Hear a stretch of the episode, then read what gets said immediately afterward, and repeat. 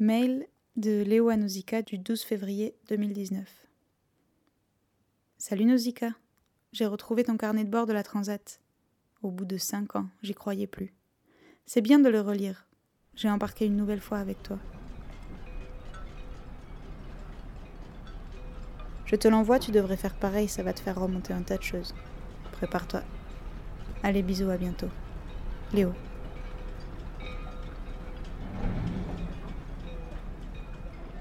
À bon port de Nausicaa Price.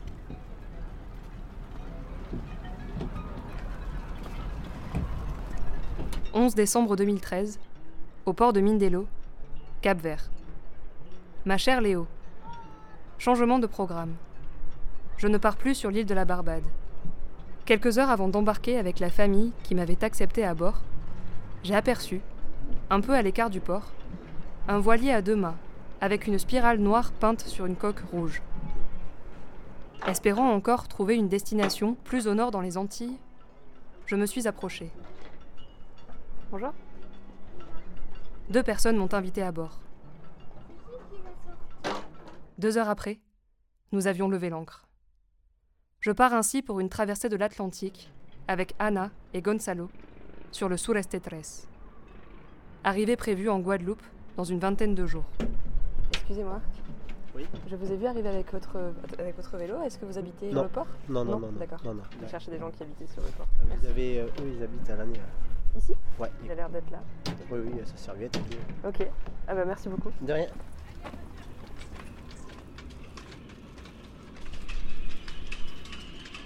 Dès les premiers milles, je regrette ce coup de tête. C'est un beau bateau, mais il est très vieux.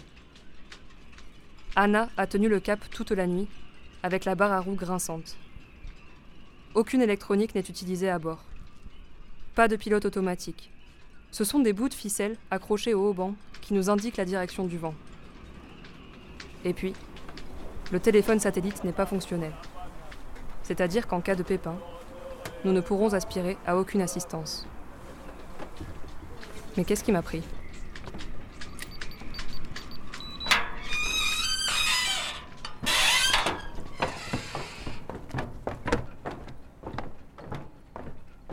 Moi, je suis place 46, au ponton 33. Je suis arrivé à La Rochelle en début décembre avec mon bateau de- depuis Marseille. J'ai mis pas mal de temps à quitter le nid, euh, familial. Quand je bossais, je faisais des, boules alimentaires. Et l'été, je partais en vadrouille euh, et je faisais mes petits trucs, toutes mes expériences, mes, mes mes festivals et tout ça. Ça me convenait pas tout à fait non plus. Bah, avoir accès à ce bateau-là, ça donnait toute une nouvelle euh, dimension, justement, garder le voyage, mais euh, le faire différemment. Ce que j'avais pas anticipé, en fait, c'est de combiner ce truc de vie en bateau et de faire une carrière dans un technicien du son qui suppose quand même de pouvoir rester un moment, à un moment, à un endroit, en fait. Je me suis décidé à bouger en Atlantique où euh, tu peux avoir une place à l'année sans attendre euh, 20 ans. On est en 2019, ça fait donc 10 18 ans que je vis sur ce bateau. J'ai commencé à filer un mauvais coton euh, à terre euh, quand j'étais à Bordeaux, mais j'ai commencé à avoir une vie un petit peu euh, désordonnée et surtout faire pas mal de conneries. Un jour, je me suis réveillé dans mon appartement et je me suis demandé ce que je foutais là, et du coup, j'ai pris mes valises et je suis parti à La Rochelle. Et puis finalement, j'ai de suite rencontré des gens du milieu de l'école de voile qui m'ont donné envie d'apprendre le métier que, j'ai aujourd'hui de marin. Donc je suis resté à La Rochelle, j'ai passé des diplômes et puis j'en suis plus parti. J'ai retrouvé ici la manière de me recadrer. En fait, c'est ça, me recadrer.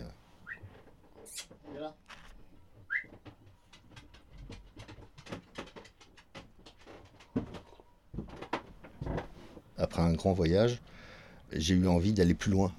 Je me suis dit pourquoi pas acheter un bateau et donc pouvoir assumer mes envies de voyage, euh, mes envies de solitude aussi. Donc j'ai acheté ce bateau euh, grâce à ma grand-mère. Du coup j'ai acheté un beau bateau parce que j'avais envie qu'elle en soit fière.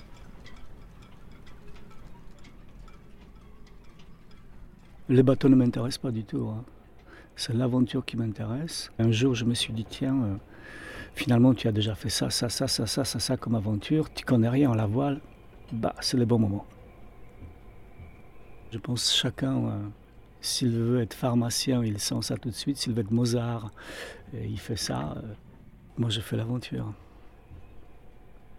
J'ai rien appris. J'ai acheté par contre un bouquin de cette épaisseur-là. Je l'ai mis sur les bateaux. J'ai acheté un bateau d'occasion à Quimper qui était dans un jardin rouillé comme c'est pas possible, c'est l'acier. J'ai essayé tant bien que mal de le préparer parce que je ne suis pas manuel. Je suis parti en mer pour apprendre à naviguer. Et alors? Bah, J'ai eu beaucoup de casses, beaucoup de mésaventures, mais c'est ce que je cherchais.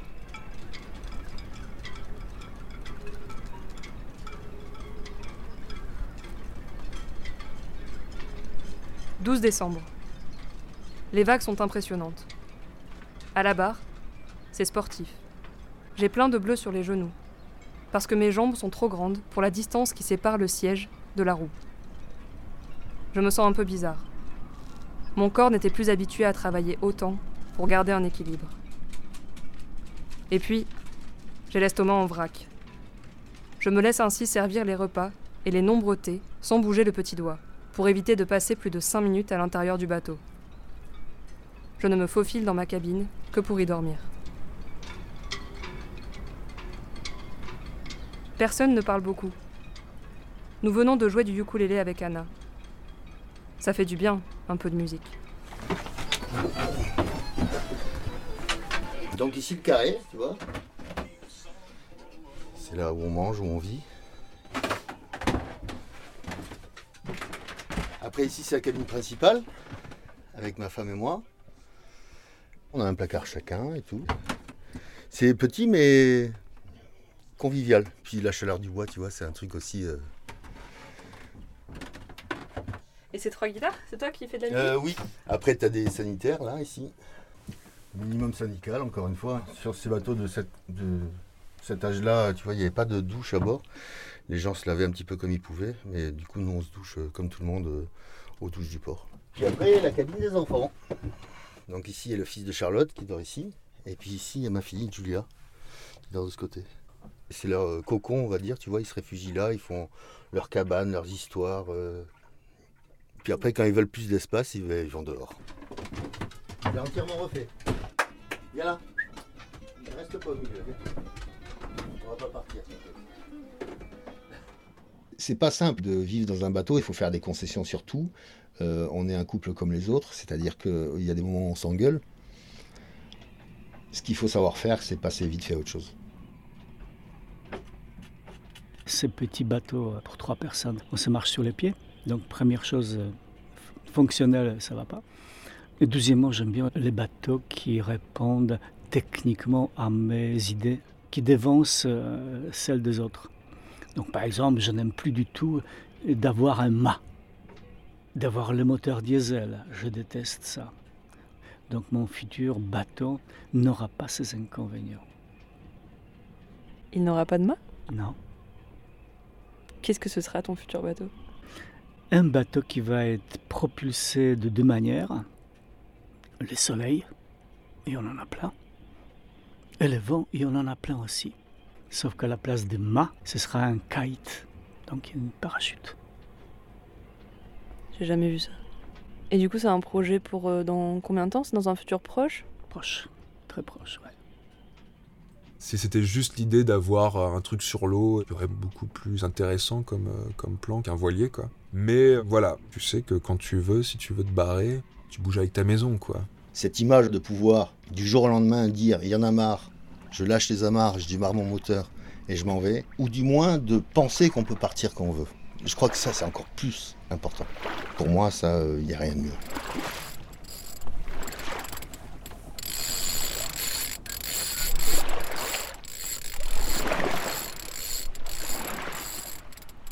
Avec les systèmes de pilote automatique, de régulateur d'allure, tu as des conditions tu peux faire avancer ton bateau tout seul.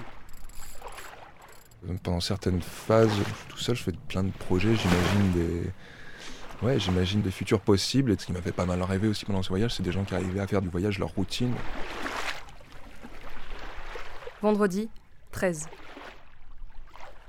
Nous avons déchiré la trinquette, une des voiles à l'avant, et l'avons remplacée par le tourmentin, une voile plus petite, le temps de la réparer. Première casse. Je ne fais presque rien. Je prends parfois la barre, j'écoute la mer, les craquements du bois et les battements du pavillon espagnol. Je vais réveiller la personne qui est en quart de sommeil. Euh, on boit un café ensemble, on se donne les petites instructions qu'il a à se donner, une claque sur l'épaule et puis je pars au lit. Et ça pendant cinq semaines. C'est vachement long 6 heures tout seul sur un bateau, surtout quand tu as des conditions un petit peu musclées.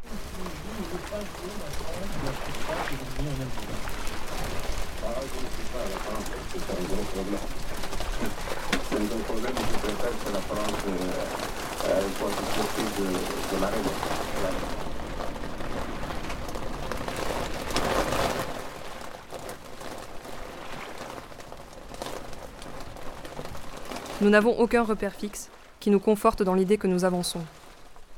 Parfois, il me semble même que nous reculons.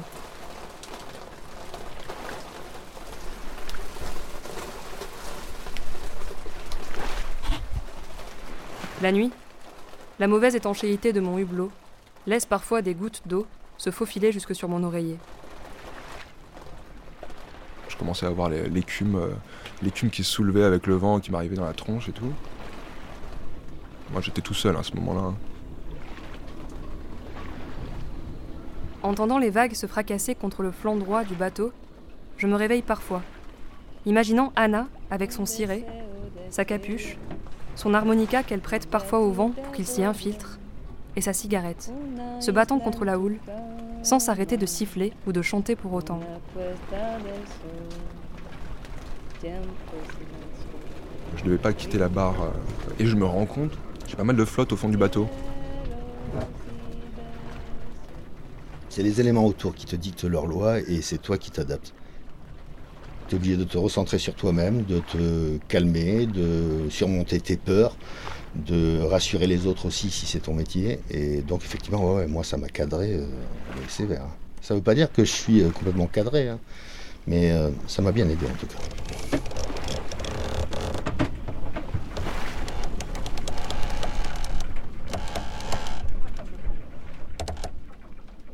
Le seul regret que tu pourrais avoir, ça c'est d'être parti avec les mauvaises personnes.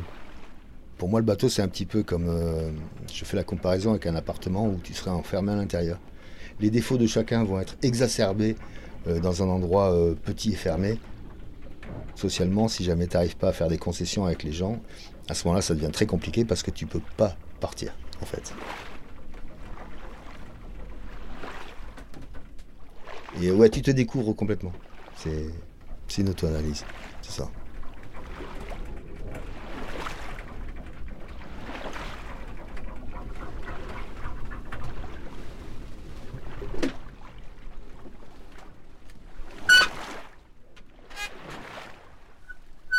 15 décembre. Ce matin, je me suis extirpée de ma cabine, un peu paniquée, me disant que je ne tiendrais jamais la longueur du voyage. Gonzalo l'a senti et a simplement posé sa main sur mon épaule.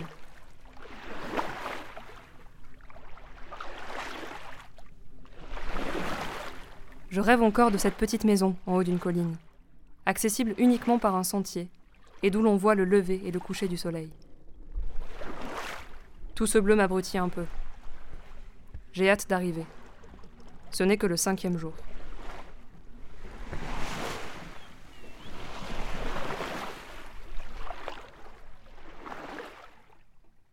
Je suis arrivé assez, assez usé en fait à La Rochelle. J'avais vraiment même plus envie d'en parler. J'ai pas fait de pas fait de bricolage aussi sur le bateau à part des trucs euh, bah, que je devais absolument faire. Donc voilà, je me projette sur moins longtemps que j'ai pu me projeter avant. Il y a un côté. Euh, un côté liberté, mais il y a un côté aussi prison un peu dans le bateau.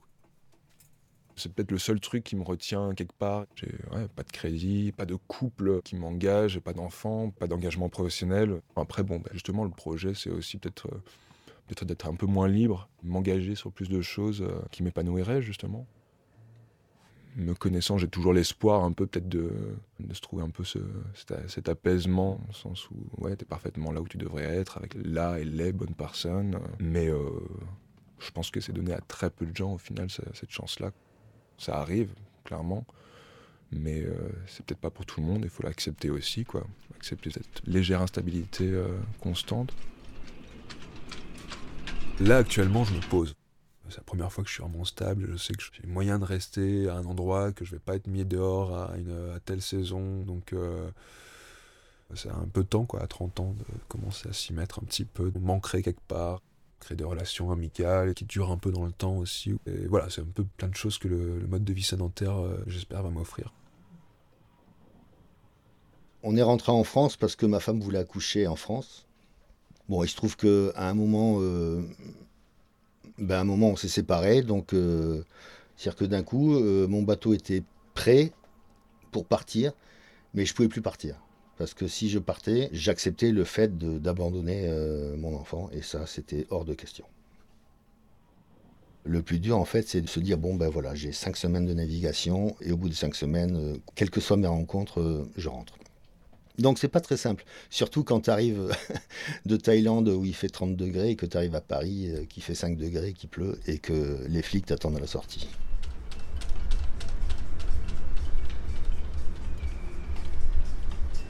Huitième jour. Nous avons fêté nos 1020 milles parcourus et la probable moitié du voyage, que nous n'attendions que pour demain. Il nous reste moins de 1080 milles à avaler.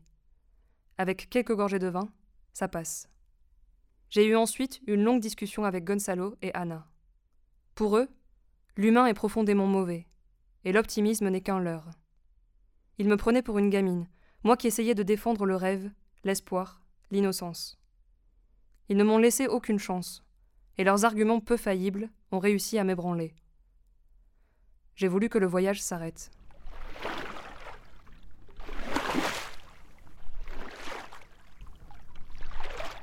Le vent est complètement tombé, laissant le bateau s'embourber dans les flots.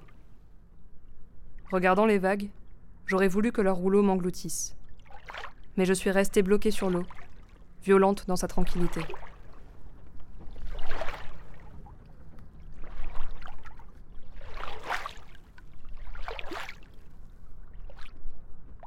La ligne de pêche autour du winch de bordage s'est alors déroulée. Nous avons pêché une dorade et nous avons tout de suite rejeté la ligne à la mer. Je pensais encore à la nature mauvaise de l'homme. Pleine du sang du poisson, j'ai été rincée par le grain qui est tombé soudain, violent.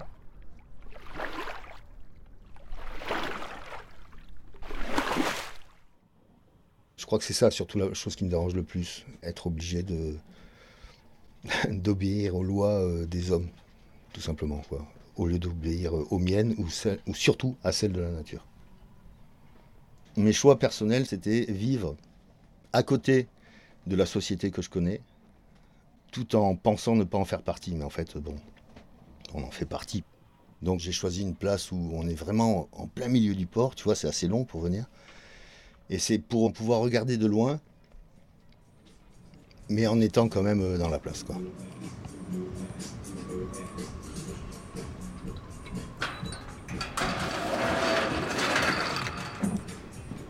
J'ai vécu avant, euh, au début de Ponton.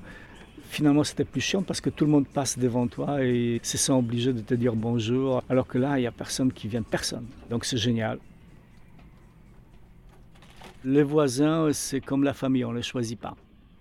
Parmi ceux qui habitent dans les ports, il y a entre 50 et 200 familles qui vivent sur les bateaux. Et comme les gens vivent sur, les bateaux sont des marginaux comme moi, mais chacun est marginal à sa manière. Impossible de- se comprendre. On se voit aux douches? Ça fait pas une communauté parce qu'une fois qu'on est sorti des douches, ben, chacun rentre chez soi et puis, euh, et puis reprend sa vie normale. Mais on parle euh, ouais, du dernier coup de vent, je crois que c'est ça le plus important. Comment on l'a vécu? Est-ce que ça bouge à bord? Est-ce qu'il pleut dans le bateau ou pas?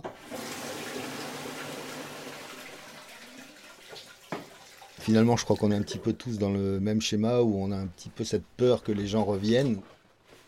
C'est euh, un petit peu une guéguerre entre les gens qui viennent le week-end et les gens qui vivent sur les bateaux.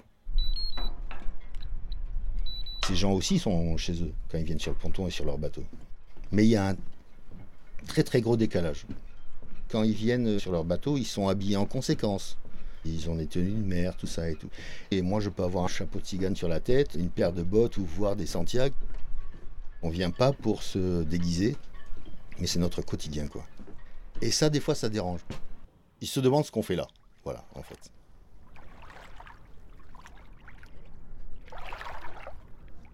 « 21 décembre. C'est l'hiver. Manifesté à bord par un soleil de plomb qui brouille la vision des corps nus de Gonzalo et Anna, se lavant, eux-mêmes et leurs culottes, entre deux battements de paupières lourdes. J'aime voir les petites croix sur la carte de l'Atlantique, ces pattes de mouche tracées au compas qui nous laissent encore loin de la Guadeloupe. J'ai pris le rythme du voyage.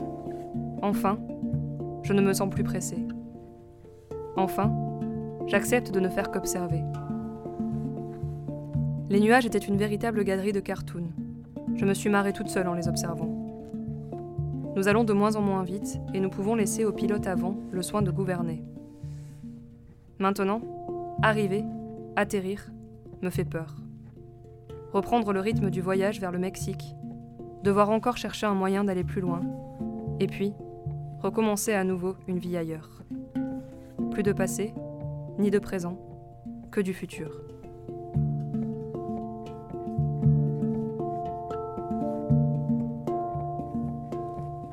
Cette nuit, j'ai passé quelques heures aux côtés d'Anna. Il y avait des milliers d'étoiles, et frustrée de ne pas connaître les vraies, je me suis amusée à inventer des constellations. À 3 heures du matin, le thé ne faisant plus effet, je me suis réfugiée dans ma tanière, laissant à la lune le soin d'accompagner Anna.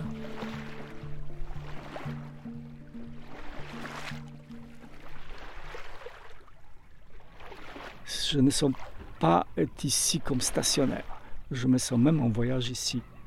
En été, c'est la pleine liberté. Il y a de la bière, il y a le soleil. Eh ben, on rentre le soir, on reste dans les cockpits et on se couche très tard. C'est pratiquement 10 mois sur 12. Je pense que je me sentirai jamais complètement à ma place euh, nulle part, mais je peux me sentir plus chez moi à certains endroits qu'à d'autres. Et donc c'est un questionnement que je pense que j'aurai toute ma vie, mais il peut passer en arrière-plan plutôt qu'être vraiment euh, central dans ma vie. Je suis célibataire, j'aimerais bien rencontrer quelqu'un euh, avec qui ça le fasse. Déjà, c'est compliqué de trouver une personne avec qui ça se passe bien. Si c'est en plus pour rajouter la vie en bateau, ça fait beaucoup. Et est-ce que je serais prêt à choisir entre un bateau et quelqu'un, le bateau et un boulot, le bateau et d'autres choses? Il y a toujours un peu cette dualité entre l'envie de se poser, de construire, de s'approprier un endroit, et ce goût du voyage. Voilà, je suis encore un petit peu le, le cul entre deux chaises. On est les rois de la bouilloire ici. Allez, c'est l'heure du thé. Je me sens bien, mais à l'étroit. J'ai l'impression que j'ai un peu fait le tour à La Rochelle et que j'ai plus grand chose à y faire. J'ai envie d'aller tenter ma chance ailleurs.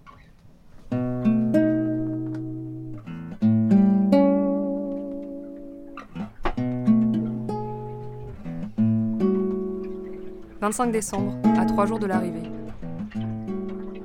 Trop de souvenirs m'envahissent. C'est peut-être pour ça que je ferme si souvent les yeux. Je ne fais plus de ukulélé et l'harmonica est au placard. Finalement, peut-être ai-je besoin de reprendre la route. M'enivrer de la pression du temps, focaliser mon cerveau sur le chemin qu'il me reste et le divertir au gré de rencontres éphémères.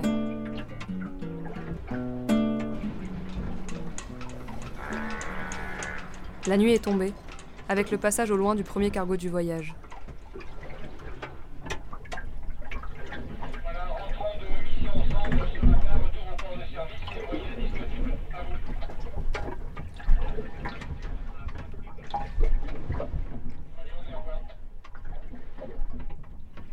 Je quitte les eaux de La Rochelle pour quitter la France, puisque c'est vraiment un pays inhabitable maintenant. Je suis autant déçu que pendant mes années que j'ai passées dans les communismes en Pologne. Dès qu'on sort des pontons, il y a un flic qui peut nous arrêter dans la voiture parce que nous, nous arborons un gilet jaune qui en même temps est obligatoire. Donc on voit à quel point nos libertés, c'est une illusion. Je fais ça comme un animal qui voit les changements environnementaux autour de lui et que pour survivre, il s'adapte. Au lieu de dire ça me plaît pas et je veux mourir. Je vais sortir de four mon pain. Et on va s'offrir le pain, euh, la margarine, je mets jamais de beurre.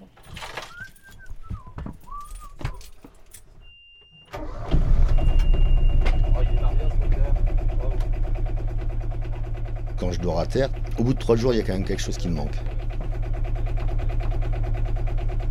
La seule peur que j'ai, c'est d'être obligé, par euh, voie médicale, on va dire, de rester sur place. Mais euh, si c'est ça, je m'achèterai un beau fauteuil avec des roues 4x4 et puis euh, j'irai dans la nature avec.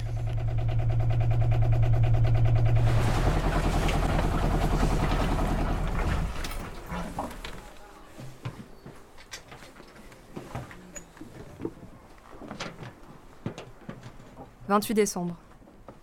Nous sommes dans un mouillage à quelques milles de Pointe-à-Pitre. 17 jours et quelques heures de traversée. C'est terminé. Je suis un peu perdu par tous ces signes de vie et de civilisation. Comme ça, d'un coup. Les palmiers cachent tant bien que mal les bâtiments touristiques sur la côte. Chaque voilier autour de nous me semble être une petite télévision, lucarne d'une vie de famille ou solitaire parmi tant d'autres. Cela paraît simpliste, dit comme ça, mais finalement, le monde peut se résumer à très peu de choses. Une compagnie, un bateau et un cap. Deux jours plus tard. Nous n'avons toujours pas débarqué. Mon sommeil n'est plus aidé par le bercement continu du voyage.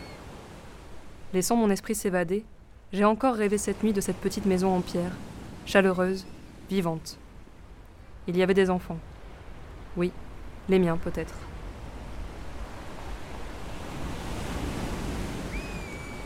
Un dernier thé, et nous partons, pour la première fois depuis 20 jours, chaussures aux pieds.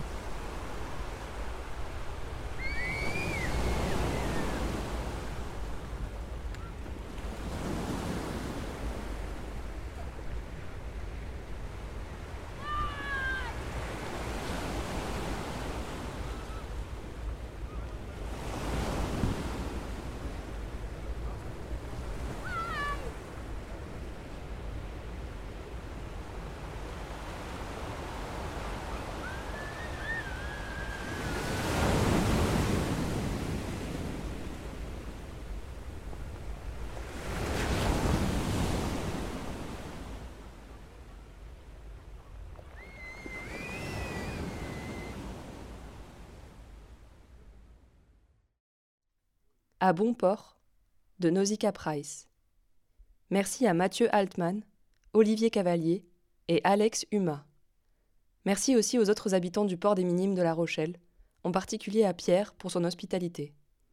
Merci enfin à Léo, à Anna et Gonzalo, à Daniel Crumb, à l'équipe et aux amis du Créadoc. Créadoc Angoulême, le 3 mai 2019.